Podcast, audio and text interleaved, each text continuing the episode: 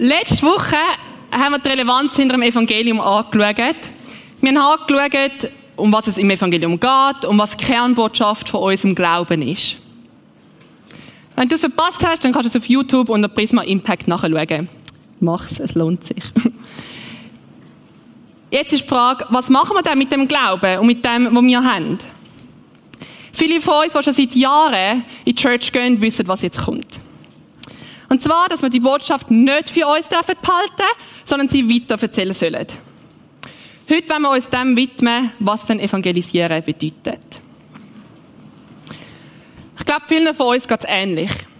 Wir haben das Gefühl, beim Wort Evangelisieren geht es darum, dass wir einfach mit den Leuten auf der Straße gehen, gehen diskutieren und dann in dieser Diskussion dieser Diskussion irgendwie nicht ganz standhaben und das Gefühl haben, hey, wir müssen auf diesem Level sein und wir müssen sicher alles richtig und bibelfundiert erklären und und und. Evangelisation bedeutet nichts anderes, wie davon zu erzählen, wer Jesus ist und was er für uns gemacht hat. Die erste Frage, die wir uns stellen, ist, an wer geht der Missionsbefehl in der Bibel und was ist der? Darum schlägt doch gerade zusammen mit mir auf, Matthäus 28, Vers 19 und sonst haben wir ihn noch da, wenn ich dann noch einstelle. Yeah. Also, dort steht,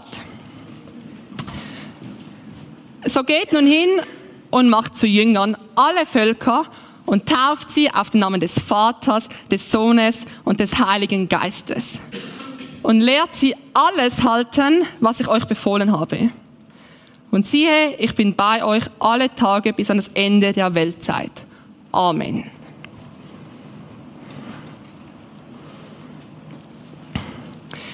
Erstens finden wir auch da wieder heraus, dass der Auftrag an alle gerichtet ist. Egal, ob du eine Frau bist, egal, ob du ein Mann bist, egal, ob du auf Afrika gehst oder da in der Schweiz bleibst, egal, ob du schon seit Jahren mit dem Jesus unterwegs bist oder erst seit kurzem, egal, ob du Maria Brean, Ben Fritschel, Mike, Svenja, Steph oder Thaisa heisst, sind alle. Du und ich sind inbegriffen. Jeder kann und jeder soll von Jesus erzählen. Evangelisation fängt bei dir vor der Haus- Haustür an oder sogar schon bei dir daheim. Und ja, vielleicht überfordert dich das, weil du jetzt irgendwie da sitzt und du denkst, hey ja, ich liebe den Jesus und ich will das ja machen, aber ich weiß nicht wie und kann ich das überhaupt? Bin ich überhaupt genug gut für das? Bin ich genug gut begabt? Und all die Zweifel, die jetzt in dir drin sind. Evangelisation heißt nicht automatisch, dass wir alle auf die Straße rausrennen müssen, um von Jesus zu erzählen. Das ist eine Möglichkeit, wie du die Leute erreichst, ja. Aber es ist nicht die einzige, die wir in der Bibel finden.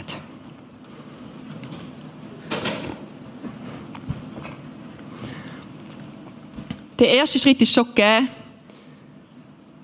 indem du weißt, wer Jesus ist.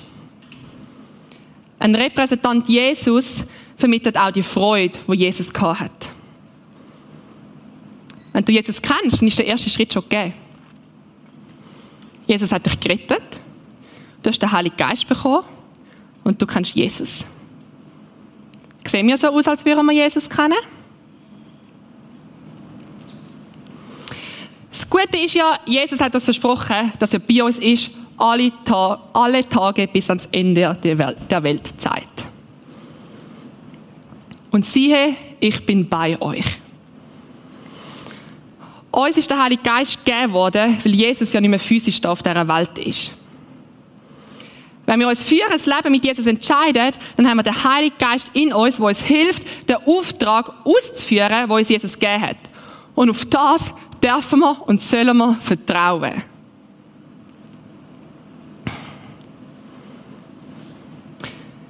Bei diesem Auftrag habe ich realisiert, dass es um Leben und Tod geht.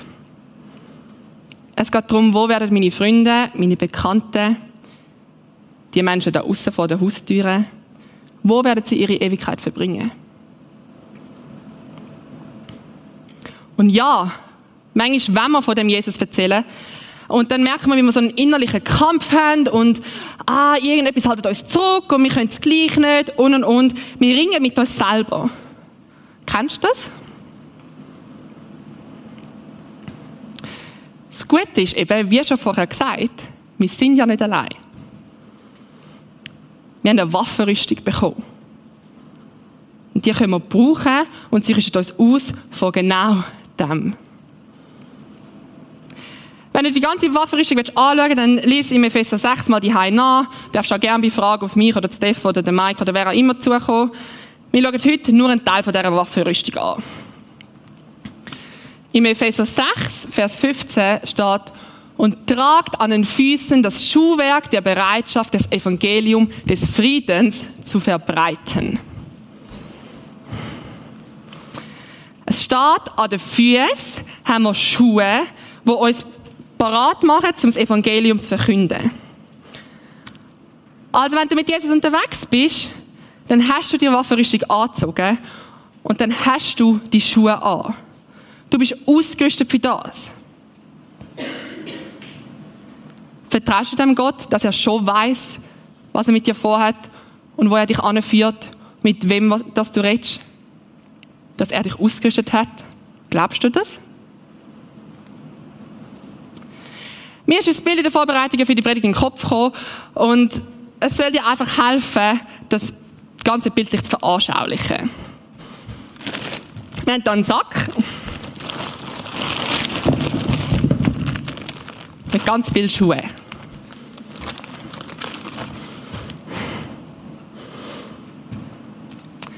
Der erste Punkt ist, Gott hat dir Schuhe geschenkt. Symbolisch in der Waffenrüstung. Du kannst ja schon barfuß umeinander laufen, aber Gott will dich ausrüsten mit Schuhen, um deine Füße zu schützen. Damit du die Füße, wenn du auf dem heißen Teer zum Beispiel laufst, nicht verbrennst, sondern dass deine Füße geschützt sein. Jetzt ist die Frage, welche Schuhe passen denn dir am besten? Der zweite Punkt ist nämlich, jeder hat individuelle Schuhe. In der Bibel finden wir mehrere verschiedene Styles, wie evangelisiert wird. Darum haben wir dieser Predigt auch den Titel gegeben, That's my style. Wir wollen herausfinden, welchen Stil gibt es denn. Ich will euch jetzt ein paar Stile zeigen, die man in der Bibel findet. Und es soll dir ein Anstoß sein, damit du herausfindest, was dein Style ist.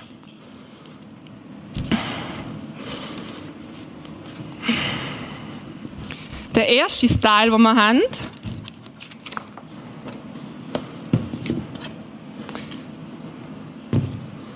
ist der konfrontative Style. Das ist, wenn du direkt auf die Leute zugehst und sie einfach mit dem Evangelium konfrontierst. Du redest einfach über das, wer Jesus ist und was er gemacht hat und konfrontierst direkt. Petrus hat es zum Beispiel in der Apostelgeschichte 2 gemacht.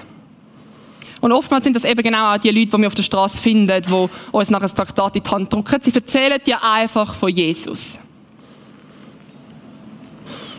Ich bin zum Beispiel mal am Laufen gewesen, an einem gewöhnlichen Dienstagnachmittag.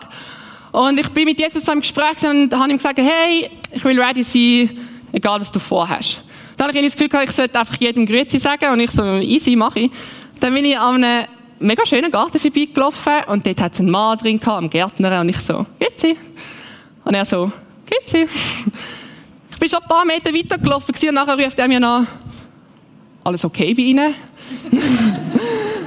und ich, und nachher, ich mache einfach einmal einen Kehr, laufe zurück, fange mit ihm an schwätzen und so und er hat mich nachher gefragt, was denn so eine Frau an einem normalen Nachmittag einfach so macht. Und ich so, ja, ich sage gerade nicht am Arbeiten, weil ich bin gerade erst von Afrika heimgekommen und bla bla bla. Und dann hat er mich gefragt, ja, was ich dann in Afrika gemacht habe, welche Organisationen dass ich bin. Und zack, sind wir beim Thema Jesus gewesen. Ich kann ihm das Evangelium als das erzählen, was es ist. Und er glaubt es nicht, aber er hat so ein unglaubliches Strahlen auf dem Gesicht gehabt, wo einfach nachher ich ermutigend daraus rausgelaufen bin und er auch, vermutlich, weil ich nehme an, dass er so gestrahlt hat, kann ich das Evangelium als das erzählen, was es ist.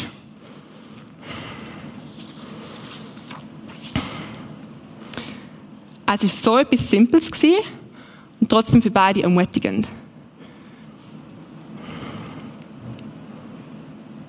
Ich habe die ganze Zeit gewusst, jetzt ist da, wenn ich die Waffenrüstung anhabe, was will mir passieren? Es war weder doof erzwungen, noch eine mega Anstrengung. Vielleicht jetzt einfach daran, weil ich gerne mit so Leuten schwätze. Kann das sein. Der nächste Stil, den wir haben, ich muss erwähnen, sie sind Glitzer. Svenja hat gerne Glitzer.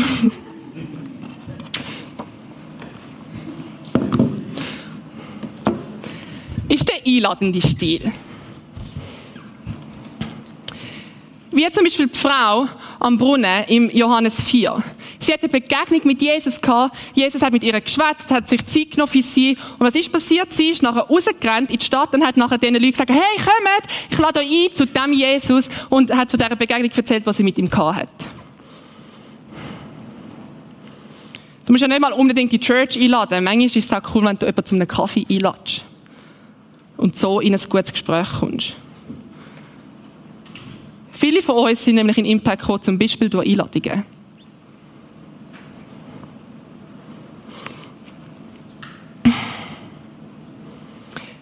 Bei mir laufen viele Gespräche nachher immer irgendwie auf den Glauben raus. Es passiert einfach, es ist etwas Natürliches. Der nächste ist der beziehungsorientierte Stil. Es geht darum, dass du über Beziehungen das Herz der anderen Person kennenlernst und ihr dort drin mit Gottes Liebe begegnest indem du ein Zeugnis bist. Ich bin mit einer Freundin recht eng unterwegs gewesen. Ich habe sie nicht von der Schweiz kennt und mein Umfeld hat sie auch nicht kennt. Ich habe sie auf mega spannende Art und Weise kennenlernen und mir ist dann schnell klar gewesen, unsere Wege hätten sich auf normale Art und Weise nicht gekreuzt gehabt. Wir haben uns recht schnell, recht gut kennengelernt und sie hat meine Lebensgeschichte bei weitem besser kennt wie manches andere und ich ihre. Wir haben viel miteinander erlebt und viel, wir sind viel und zusammen unterwegs gewesen. Als sie mich neu kennengelernt hat, hat sie recht schnell recht viele spannende Fragen über meinen Glauben angefangen zu stellen. Und ich habe wirklich Stunden über Stunden mit ihr über den Jesus geschwätzt. Wer er für mich ist und was er in meinem Leben alles gemacht hat. Wir haben auch über viele andere Themen geschwätzt, wo ich eine tiefe Überzeugung habe und sie eine komplett andere. Die Gespräche sind durch unsere Beziehung, die wir hatten, entstanden.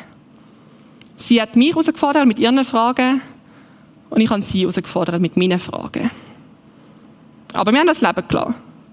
Wir haben Beziehung gelebt.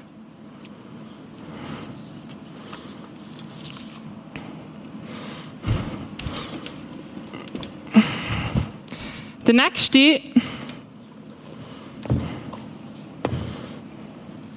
ist der intellektuelle Stil. Das ist, wenn du die Bibel erläuterst und über die Logik argumentierst. Zum Beispiel über die Verstehung gibt es Fakten und du argumentierst mit den Fakten. Du erzählst darüber und kommst so mit den Leuten ins Gespräch.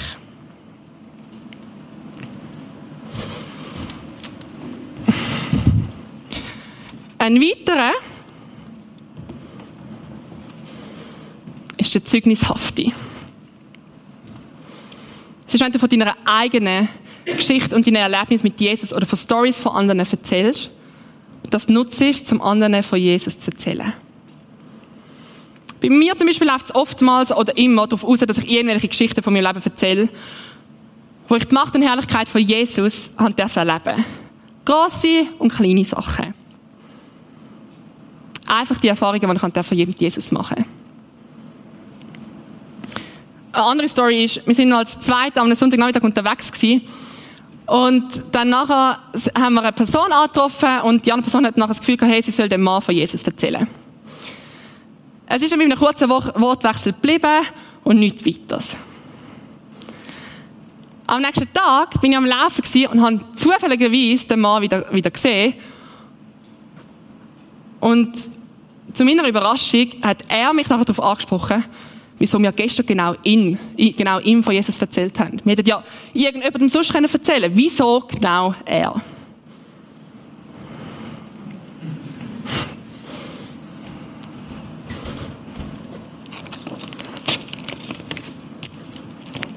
So.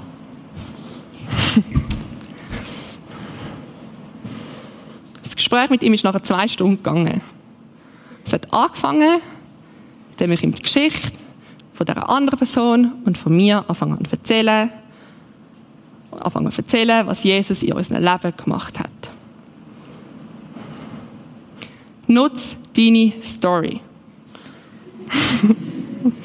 ich glaube, es will also etwas sagen. Nein. Das ist ein Beispiel, das mir aufzeigt, dass Gott etwas an einem Tag anfangen kann, am nächsten Tag kann weiterführen, auch durch verschiedene Personen. Er will uns auch gemeinsam brauchen. Also bleib dran und gib nicht auf, auch wenn es gegenüber nicht so wirkt, als hätte es irgendetwas verstanden von dem, was du gesagt hast. Der Geist in dir bewirkt so viel mehr, als du je denken könntest. Und du hast vielleicht etwas Grosses angefangen oder weitergemacht. Der letzte Stil, den ich euch vorstellen will,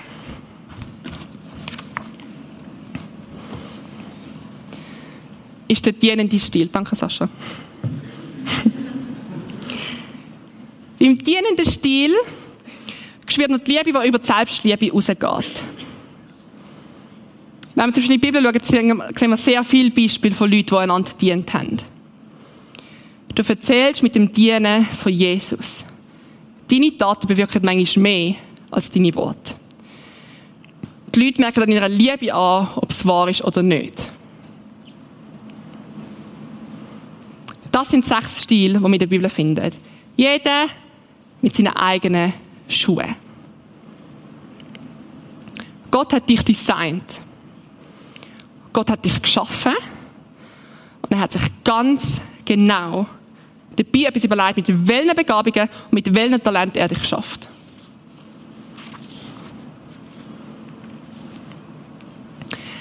Vielleicht hast du, während ich erzählt habe, gedacht, ah, der Schuh bin vermutlich ich, oder ah, der könnte noch zu mir passen. Vielleicht hast du auch gemerkt, dass mehrere Schuhe vielleicht du bist. Mega cool. Eins will ich dir sagen.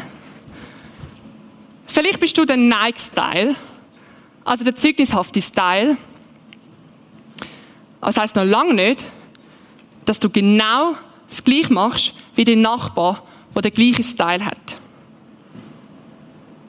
Nur weil du die gleiche Marke hast, heißt noch lange nicht, dass du die gleiche Farbe wie der andere hast. Wenn du in einen Nike-Store laufst, findest du auch nicht überall nur die Nike, sondern du findest sie in möglichst vielen Varianten.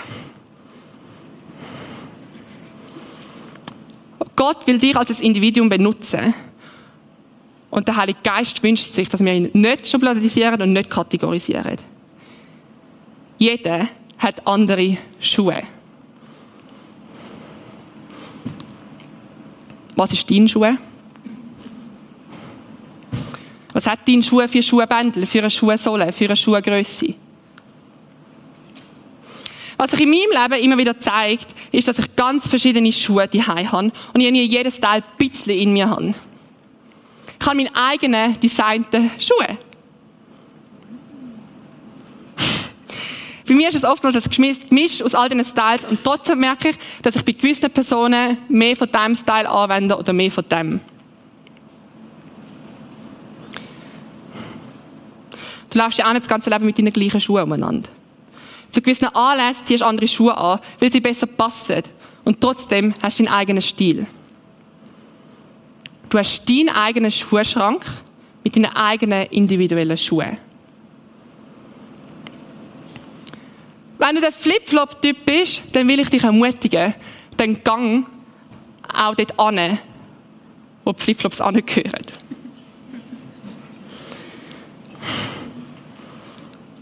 Flip-Flops sind gemacht für den Strand und nicht für die Berge. Also dann gang doch auch mit deinen Flip-Flops an den Strand. Der Heilige Geist will ich dort führen und hat dich ja bewusst mit Flipflops ausgerüstet. Also dann erzwingt es dir nicht, um mit deinen Flipflops wandern zu gehen. Der Heilige Geist hat dir Vorliebe gegeben und er will, dass du denen nachgehst, weil er dich dort besonders begabt hat. Wie schon vorher gesagt, das sind jetzt einfach ein paar Styles, die du in der Bibel findest und wo Leute evangelisiert haben. Find heraus, welchen Style du bist und fang an, seine Stärken und Schwächen zu entdecken. Lauf. Aber mit dem Stil, wo du bist. Bis wer du bist.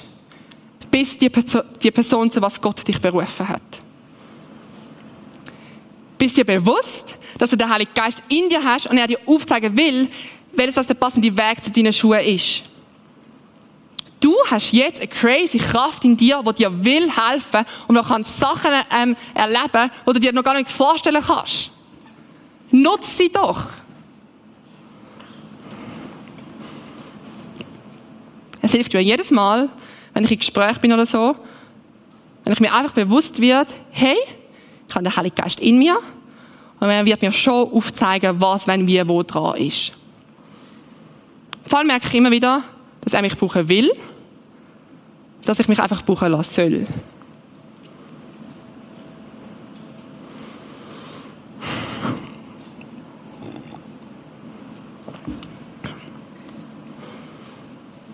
Ich will euch mitnehmen auf eine Story von mir. Das ist eine Story, wo ich nochmal neu gemerkt habe, wie wichtig das es ist, dass ich meine Schuhe anlege und dass ich erzähle es hat mich nochmal neu wachgerüttelt. Es hat mich nochmal neu wachgerüttelt, wie ernst das mit dem Evangelisieren eigentlich wirklich ist.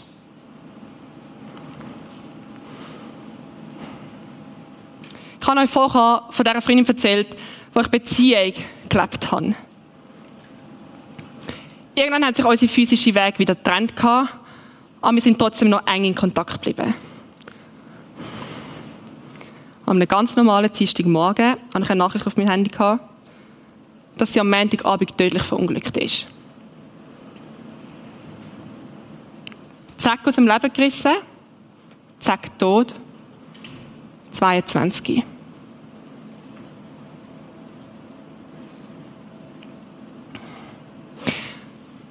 Die Geschichte ist mir ziemlich eingefahren. Du stehst da Hast du eine Freundin verloren, wo du null damit gerechnet hast? Und du musst irgendwie klarkommen damit. Weil dein Leben geht weiter. Leute kommen und Leute gehen.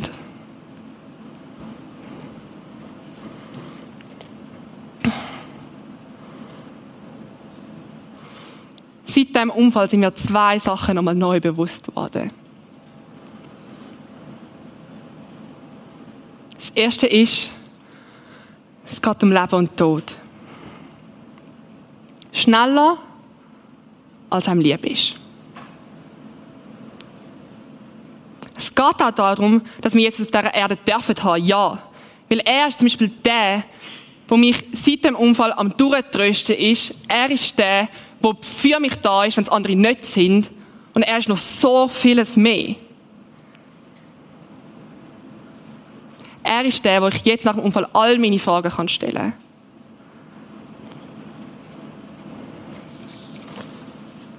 Aber es geht eben auch darum, wo wir die Ewigkeit verbringen werden. Es geht darum, dass wir Jesus jetzt brauchen und auch dann, wenn es um die Ewigkeit geht. Nur weil wir jetzt noch jung sind, heißt es noch lange nicht, dass wir nicht morgen könnten sterben. Du kannst morgen sterben, dein Nachbar kann morgen sterben, Dein Freund kann morgen sterben. Dein Schulkollege kann morgen sterben.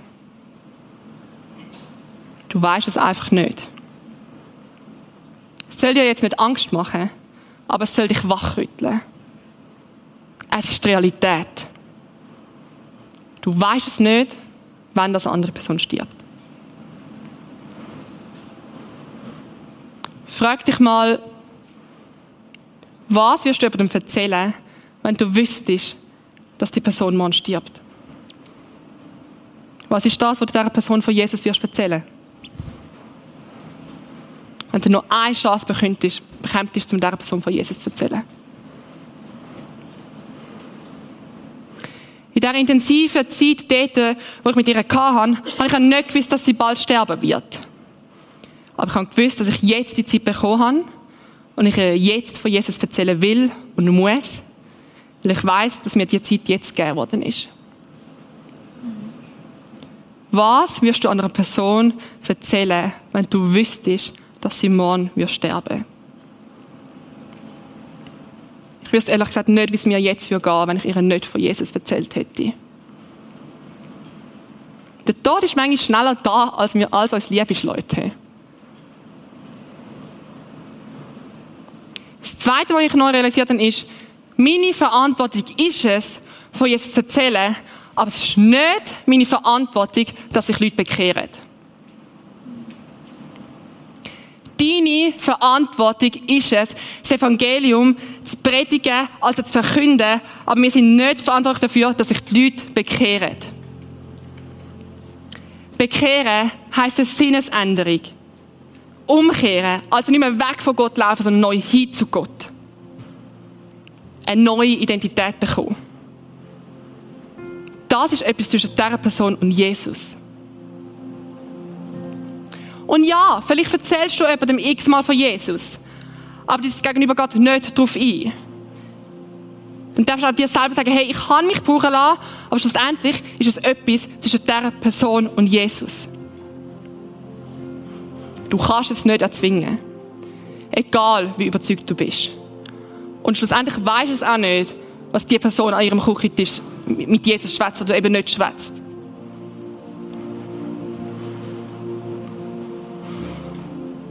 Ob die Freundin sich für Jesus entschieden hat oder nicht, ich weiß es nicht. Und ja, es ist scheiße für mich. Und ja, es tut weh. Aber es ist nicht meine Verantwortung. Es ist für mich mega entlastend und befreiend, zu wissen, dass es nicht ich die bin, die bekehrt. Auch wenn ich manchmal es gerne für sie gemacht hätte.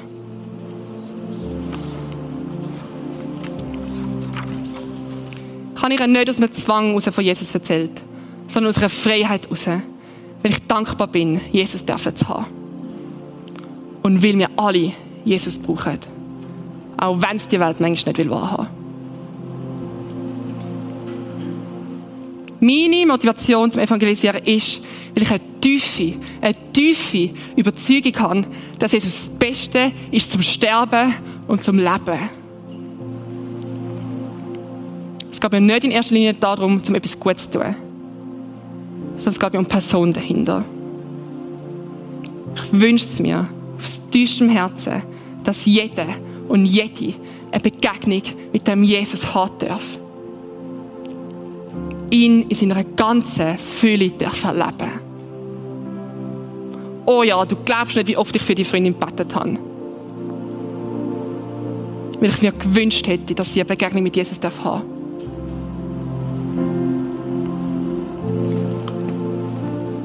Bist du bereit, um die Schuhe anzuziehen? Wenn du jetzt an das Wochenende denkst, wenn du daran denkst, mit wem du abgemacht hast und und und. Welche Schuhe wird passen, um von Jesus zu erzählen? Mit den Menschen, wo du unterwegs bist. Vielleicht ist es ja einfach mal dran, um eine Person zu fragen, hey, wie geht es dir eigentlich? Das macht mir viel zu wenig. Eine Person mal ernsthaft noch zu fragen, wie es ihr geht. Erzähl doch nach dem Gottesdienst mal deinem Nachbar, wie dein Schuh könnte aussehen. Wie individuell das er ist. Stellt euch vor, wenn wir nächste Woche, immer wenn wir die Schuhe anziehen, uns bewusst werden, hey, Ich habe den Heiligen Geist in mir. Ich bin ausgerüstet. Gott hat mich mit dem individuellen Schuhe ausgerüstet und ich will in dieser Berufung laufen. Ich wünsche es mir, dass jeder, jeden Tag, wenn er die Schuhe anzieht, der da drin sitzt, sich daran erinnert, zu was er berufen worden ist und dass du berufen bist, zum anderen Leuten von Jesus zu erzählen. Ich wünsche mir, dass du mindestens zwei Fragen aus dieser Predigt mitnimmst. Wie sieht dein individueller Schuh aus? Was wirst du einer Person von Jesus erzählen, wenn du wüsstest, dass sie morgen stirbt?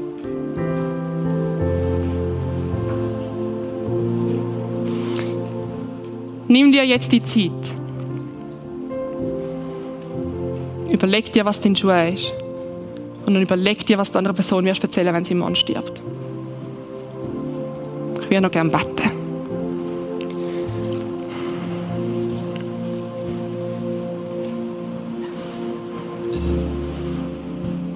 Jesus, wir kommen vor dich und ja, Jesus, manchmal haben wir Angst. Und ja, Jesus, manchmal wissen wir nicht, was wir sagen sollen. Aber danke, dass wir darauf vertrauen, dass du es ausgerüstet hast, dass wir den Heiligen Geist in uns haben, der uns bei jedem und bei jedem Gespräch hilft, das wir mit Leuten haben werden. Jesus, ich wünsche es mir, dass wir wachgerüttet werden und dass wir die Relevanz dahinter verstehen, dass die Welt Jesus braucht, dass Rabbi Jesus braucht, dass unsere Eltern Jesus brauchen, dass wir Jesus brauchen, Jesus. Rüttle du uns wach her, dass wir es wirklich neu erkennen Und dass wir dürfen in dem laufen, zu was du uns berufen hast, Jesus. Nicht unser Wille soll geschehen, sondern dein Wille soll geschehen, Jesus. Amen.